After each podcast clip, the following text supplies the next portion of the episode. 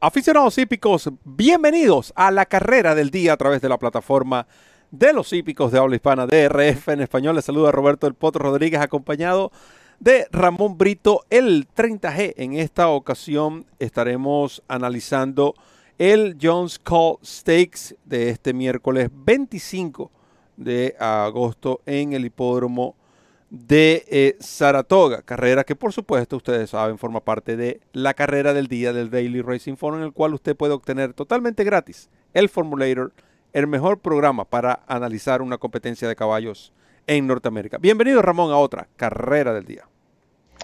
Muchas gracias Roberto, un abrazo para ti, un abrazo a todos los amigos que nos siguen a través del canal de YouTube de DRF en español, la casa de los hípicos de habla hispana, nuestra casa, su casa y de nuestra parte, bienvenidos a un nuevo episodio de la carrera del día en nuestro idioma. Y recuerden, por supuesto, como ya lo dijo Roberto, con la descarga gratuita del Formulator, el programa de carreras interactivo más cómodo, más práctico, más efectivo del mercado, una cortesía de la autoridad del hipismo en Norteamérica, el Daily Racing Forum.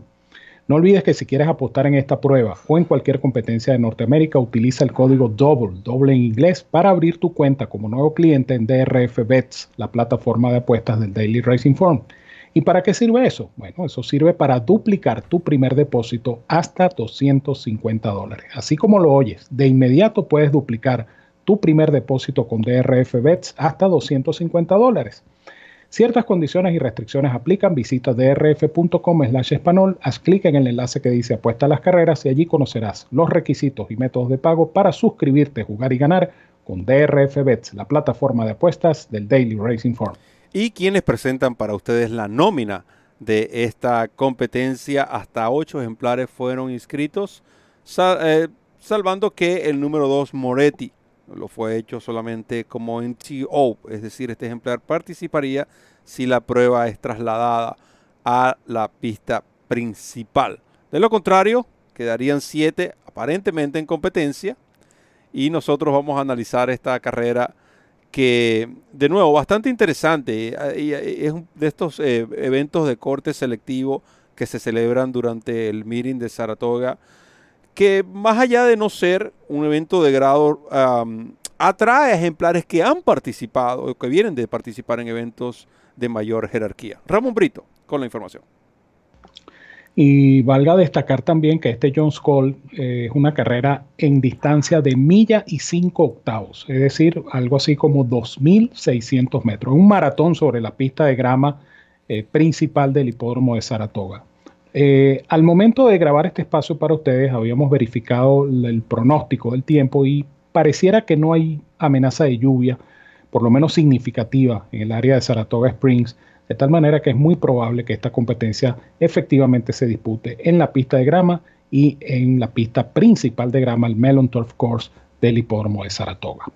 Yo voy a indicar dos ejemplares acá. Eh, la carrera es pareja por, lo que acabo de comentar. ¿no? La, distancia hace que estas competencias sean no solamente exigentes, sino que requieren además de estrategia, requieren de resistencia. O sea, son otros factores que entran en juego de manera principal. Sobre todo este último, la resistencia. Un caballo tiene que tener esa capacidad corredora para poder aguantar milla y cinco octavos, que es el caso que nos ocupa en esta oportunidad. Eh, me gusta el número 4, Journey to Freedom, número 4. Eh, un caballo que tiene varios puntos a favor. Uno es Mike Maker, eh, por supuesto, luchando por la estadística de entrenadores, una, una estadística que por cierto se ha tornado muy interesante entre Mike Maker, Chad Brown y Todd Pletcher. Alguno de estos tres va a ser el ganador de la estadística en Saratoga y esta semana va a ser crucial para estos profesionales. A Journey to Freedom, en su penúltima presentación, eh, corrió dos millas en Belmont Park y en una grama yielding. Esa carrera fue el Belmont Gold Cup grado 2, una carrera sumamente exigente. Estamos hablando de una carrera de dos millas y además de eso en una grama húmeda o muy húmeda, como era el caso ese día en Belmont Park. Y el caballo lo hizo bien, llegó tercero, mejorando en los metros finales. Su última carrera respondió en un evento eh, de optional claiming, una carrera común, pero en distancia de milla y media. La forma reciente de este caballo, hijo de Hartspoon, me parece óptima para este compromiso. No lo monta Joel Rosario, Joel Rosario eh, tiene otro compromiso, pero sí lo monta Tyler Gafalión, de tal manera que por lo menos buena monta lleva y Tyler ha hecho buena yunta con Maker últimamente. pienso que este caballo mm, tiene las condiciones, tiene las cifras de velocidad constantes, tiene la resistencia y creo que este caballo puede ganar la competencia, el número 4, Journey to Freedom número 4. El otro caballo es Sham Rocket, eh, precisamente el caballo que va a conducir yo el Rosario, porque Sham Rocket eh, también tiene eventos eh, que lo acreditan, ¿no? Este caballo corrió el War en mayo, en mil y tres octavos, llegando a cuerpo y medio de Channel Cat, Gufo, palabras mayores si comparamos estos nombres con los nombres que aquí aparecen en esta nómina.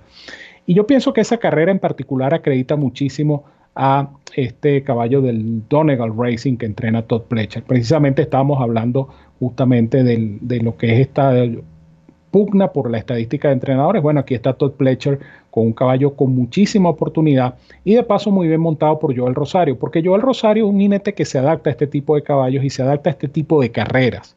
Un jinete que espera, que, que no desgasta los caballos, que tiene una, un don, diría yo, de medir las competencias, sobre todo en tiros como este tan exigente. De tal manera que yo pienso que Sean Rocket es un caballo que hay que tener en mucha consideración.